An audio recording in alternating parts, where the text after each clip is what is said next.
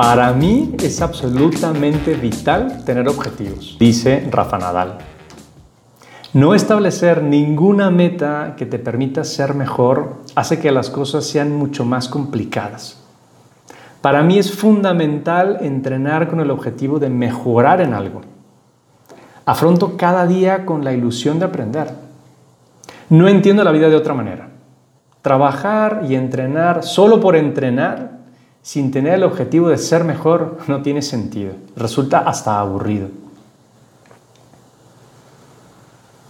Y es que al haberme planteado ya un propósito de vida concreto, una misión a la cual aspirar, de las que ya hablamos en ocasiones anteriores, y si no lo tienes claro, te animo a reescuchar esos audios le he dado o he descubierto el sentido de mi vida.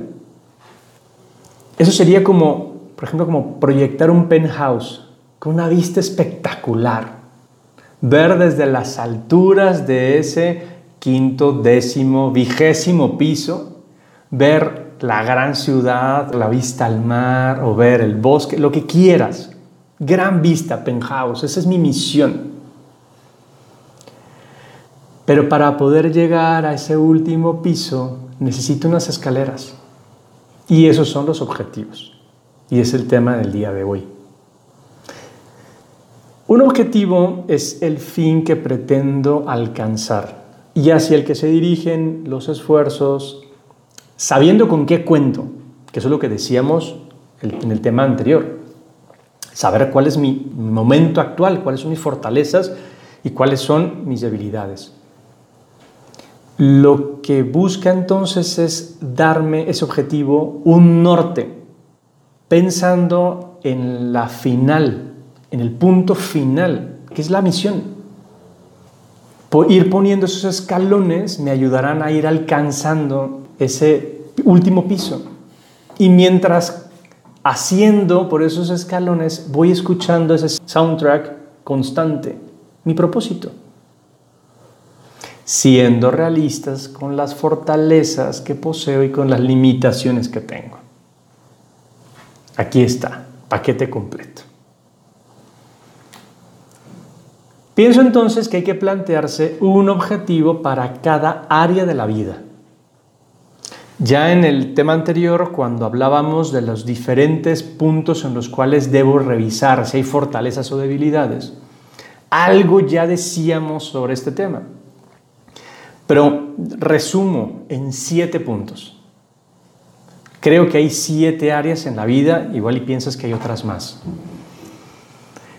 La primera sería el, área física.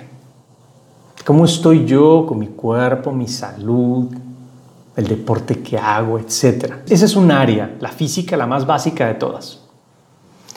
La otra es el área afectiva. Em, cómo está mi corazón, cómo están mis sentimientos, mis emociones. Ahí ya podría haber también un objetivo. Y el área espiritual, mi sentido de trascendencia, mi trato con Dios. Estas serían como las tres áreas más básicas de toda, físico, afectivo y espiritual. Y luego las otras cuatro áreas de las cosas que hago.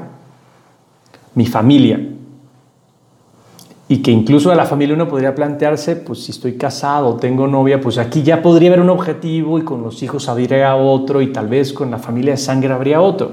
Pero el punto es, este es un área importante, la familia. Y también, lógicamente, mis relaciones sociales. Mis amigos, la misma sociedad en la que me muevo, los desconocidos, el prójimo. Otra área, la parte profesional el estudio, el trabajo, la capacitación. Seguramente habrá un objetivo que yo me pueda plantear sobre este tema. Y por último, digamos que lo más dedicado a mí, mis hobbies, las cosas que me gusta hacer, las cosas que me descansan, esas aficiones que tengo, me parece que es un área bien importante. Por lo tanto, siete áreas físico, afectivo, espiritual, familia, relaciones sociales, profesional y hobbies. Por aquí tendrían que ir esos objetivos que yo me planteara. Que no nos olvidemos Todas estas, digamos, son siete escaleras que me ayudan a alcanzar mi penthouse, mi último piso, mi misión. El punto es que ya hay que plantearse estas cosas. Bien lo dice James Clear. La madurez es aprender a empezar cuando tienes ganas de postergar las cosas. Para este momento ya tienes que tener definido tu propósito de vida, tu misión de vida y entonces puedas plantearte unos objetivos. Lógicamente no puedes delimitar algo si no ves que tienes capacidades para llevarlo a cabo. Muchos de los objetivos tendrán que ver también con quitarte o mitigar algún defecto y así mejorar las posibilidades de vivir tu misión. En el mismo ejemplo del edificio, tal vez lo primero que tengo que hacer antes de poner unas escaleras es quitar el escombro. Hay cosas en mi vida que están de más.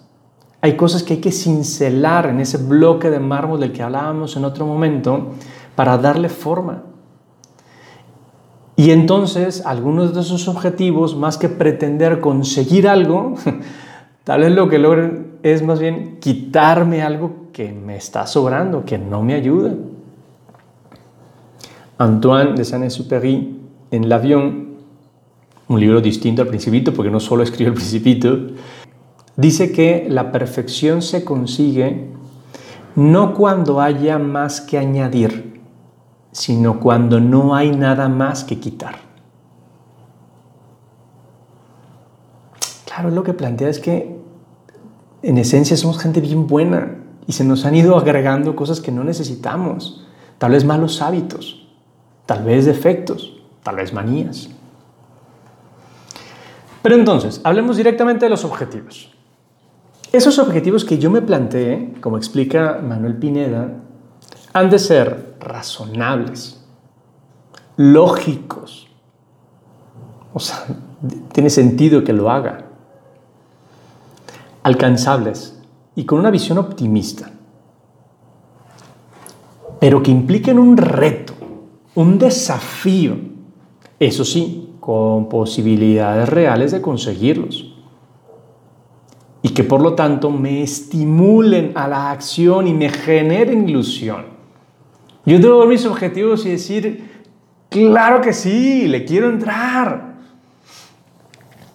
Don Fernando Cariz dice que nuestras vidas no son novelas rosas, sino un poema épico. Y así es como tenemos que plantearlo. Sería muy aburrido si yo lo que me planteara como objetivo fuera algo a ras de suelo. No, no, tengo que plantearme algo que, insisto, sea un reto, un desafío. Por lo tanto, que sean motivantes. Pues de lo contrario, mira, lo que terminaré haciendo es escribiendo unos objetivos y, y solo le prestaré atención el día que los defina y luego me olvidaré de ellos. O al poco tiempo me olvidaré de ellos. Porque no causan nada interior, porque no me animan a hacer nada. Me dejan allí como un buen deseo. Jerry Giles dice que podrás reconocer tu propio camino una vez que estés en él, ya que de pronto tendrás más energía e imaginación que la que podrías llegar a necesitar. Cuando esos objetivos son ilusionantes, me animan a hacer. De verdad me dan un norte, una guía, unas ganas. Pero tienen que ser concretos, muy concretos y que incluso se pueda medir el avance. No basta con definir quiero ser bueno o quiero trabajar mucho, porque cuánto es mucho. Bien concretados se pueden medir y así entonces puedo dar un seguimiento periódico. Es más, lo ideal es que hasta pudiera poner una calificación. Si es numérica está muy fácil por lo menos que sea cualitativa, que yo pueda decir, bueno, voy mejor, puedo medir de alguna manera. Porque alcanzar un objetivo o ir viendo el progreso real en mí, produce una tremenda satisfacción que anima a plantearse nuevos objetivos y un mayor alcance. Esa es la idea. Si son concretos y los puedo medir, me anima a poner nuevos escalones. Porque un piso, me decía un arquitecto, tiene más o menos, yo no los he medido honestamente, como unos 18 escalones. ¿Qué tan alta es tu misión?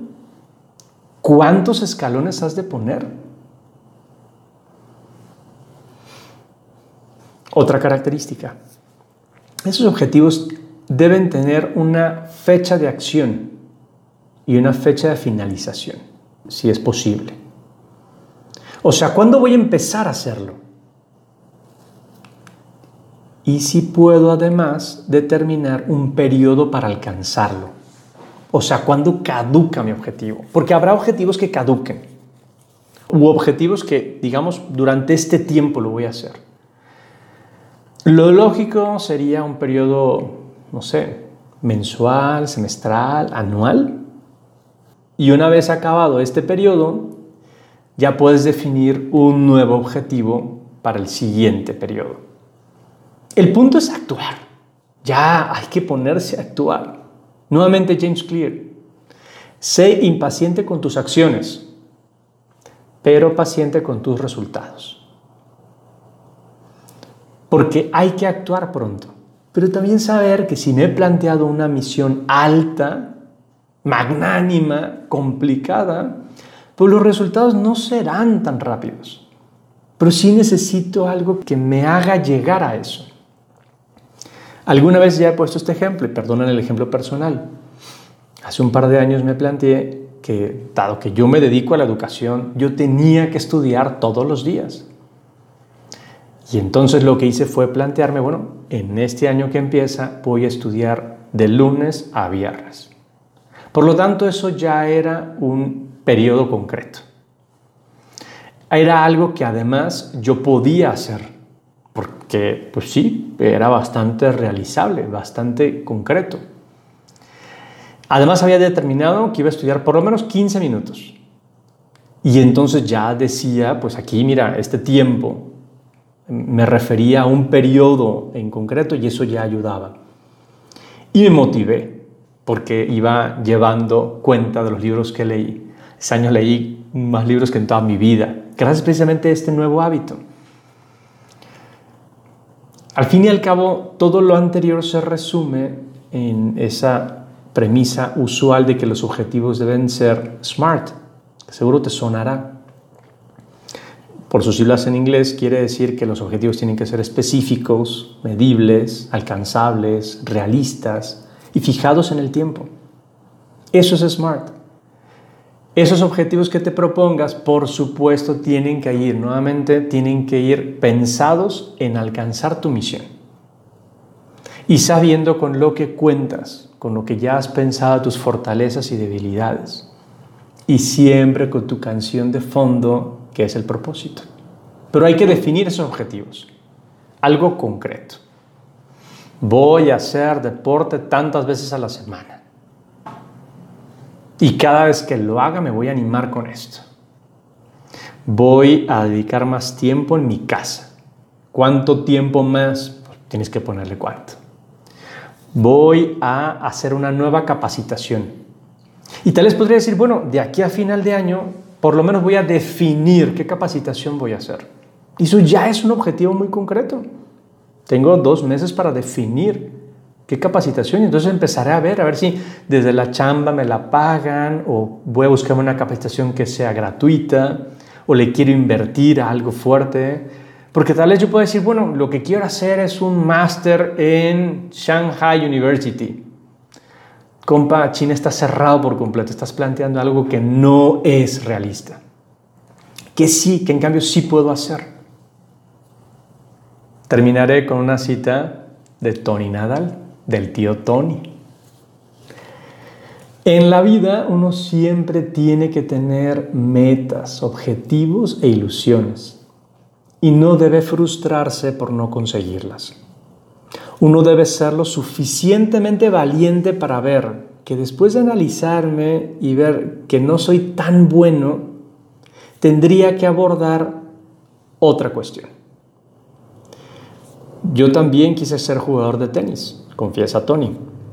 Cuando tenía 20 años me analicé a fondo y vi que no sería lo suficientemente bueno y me dediqué a otra cosa, a entrenar gente.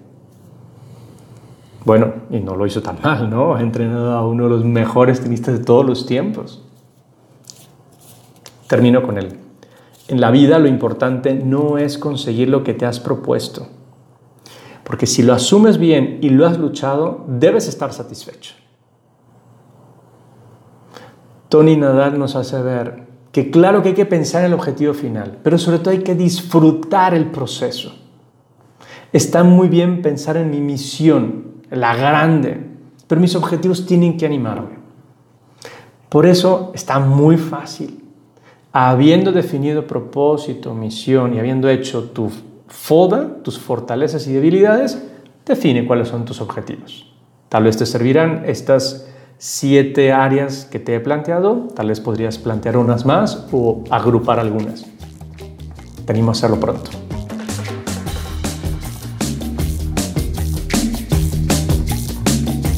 Cuéntame, ¿qué te pareció este tema?